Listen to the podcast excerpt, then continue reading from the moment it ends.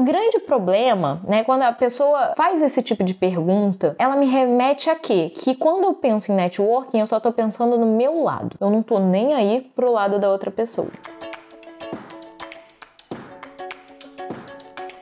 Olá, tradutores! Tudo bem com vocês? Eu sou a Laila Compan, criadora do Tradutor Iniciante, tradutora profissional, e tô aqui toda semana para dar uma dica para você que quer ser tradutor, para você que já está dando seus primeiros passos e quer se manter no mercado. Então fica comigo porque hoje é dia de Tradutor Iniciante Responde e eu vou responder uma dúvida que vocês mandaram para mim. Hoje a pergunta é: como fazer networking sem parecer interesseiro? Eu amei essa pergunta. Antes de responder, eu quero só falar para você o seguinte: se você quiser que uma pergunta sua, uma dúvida sua seja respondida em vídeo, manda para mim no link que tá aqui embaixo. Se você não quiser se identificar, não quiser expor sua dúvida, sua pergunta, ou então você pode mandar também nos comentários ou por e-mail usando a hashtag tradutor iniciante responde que eu gravo gravo um vídeo para te responder. Mas então vamos lá, sem mais delongas, como fazer networking sem parecer interesseiro? Gente, primeira coisa, networking é o quê? Nada mais é do que você ter uma rede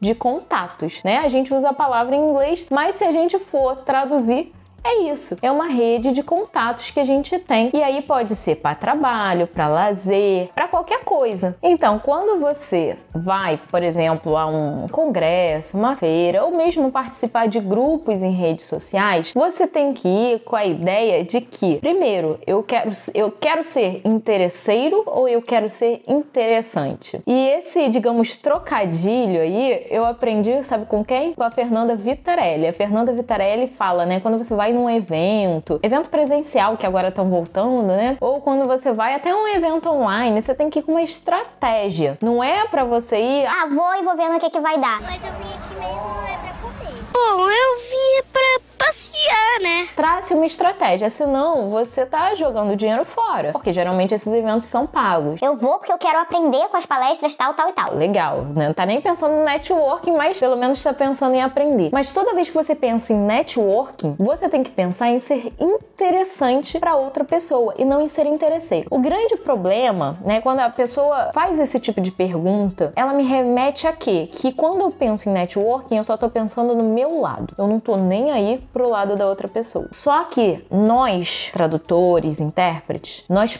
prestamos um serviço. Quando a gente presta um serviço, a gente está tentando ajudar a outra pessoa, o nosso cliente, certo? Vocês entenderam? Bom, eu pelo menos tenho essa visão, né? Que o meu serviço vai ajudar o meu cliente a faturar ainda mais, porque ele vai auxiliar as pessoas que não conseguem entender o que está sendo dito em determinado idioma, quando é caso de vídeo, né, de legendagem, ou que elas não estão ouvindo, seja por uma questão de deficiência ou seja por uma questão de não querer simplesmente ativar o som do, do dispositivo que ela estiver usando no momento. Né? Então a legenda vai auxiliar a pessoa a entender aquilo que aquela mensagem que está sendo passada. Então você tem que pensar assim, olha, o meu trabalho é auxiliar as pessoas, é resolver problemas das pessoas, ajudar o meu cliente a faturar ainda mais, a fechar negócios. Se você resolve um problema do seu cliente, você tem que partir para o networking com essa ideia. Você tem que ser interessante para ele. Agora, quando a pessoa fala assim: "Ah, mas como é que eu vou fazer networking sem parecer interesseiro?" Porque você só está pensando no seu umbigo.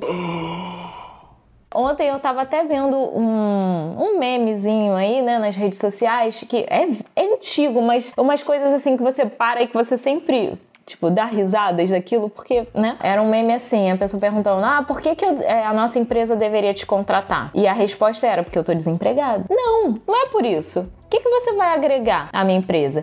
Por que, que eu tenho que me relacionar? Por que, que eu tenho que criar um contato contigo? Em que, que você vai me ajudar? E não o outro, né? Você, a gente pensa só na gente. Aí ah, eu vou fazer networking com aquela pessoa, porque aquela pessoa tem muitos clientes, ela pode me passar algum contato, ela pode é, me dar uma oportunidade. Não, tem que ser mais do que isso. É o que você vai fazer por aquela pessoa. Quando você partir para o networking, você tem que pensar no que você vai fazer pelo outro e não no que o outro vai fazer por você. Lembra disso. Você vai se entregar, você vai ajudar o outro. E esquece o que o outro vai fazer por você. Tiago, para, dá umas olhadas assim. Caraca, é profundo. É profundo, gente, é profundo. Toda vez que você quiser fazer networking, seja presencial ou online, através de redes sociais, pense no que você tem a oferecer. E o que o colega tem a oferecer para você é consequência, mas vá querendo se doar, se entregar, fazer o seu trabalho e não só receber do outro. É meio que parecido com aquela questão da parceria, né? Eu já gravei um vídeo de parceria é, para vocês aqui no canal e nesse vídeo eu falava justamente sobre essa questão, a questão da parceria, que você precisa pensar. Quando você quer propor uma parceria a alguém, você tem que pensar no que vai ser bom para outra pessoa. Porque o que é bom para você, você sabe, senão você não estaria propondo. Então pensa, como é que uma parceria sua com a pessoa B ou com a empresa X, o que, que vai ser bom para ela?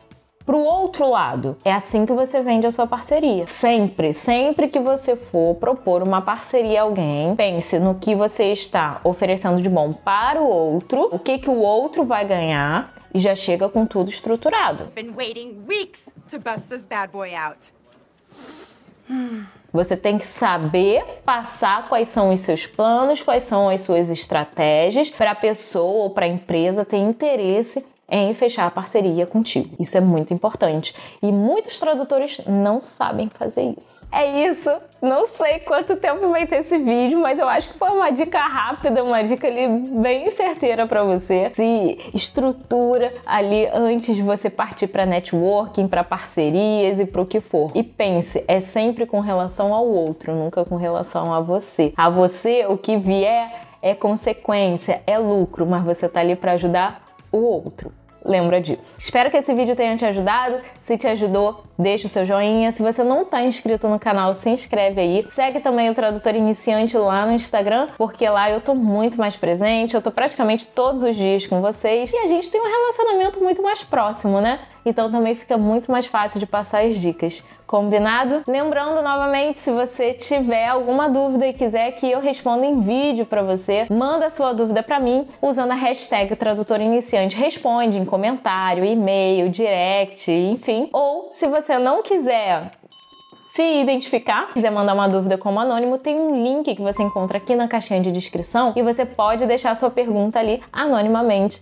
e eu respondo também. Pode ficar tranquilo, pode ficar tranquilo. O importante é você ter a sua dúvida respondida. Então é isso, pessoal. Espero ter ajudado vocês. Um grande beijo, sucesso e até a próxima semana. Tchau, tchau.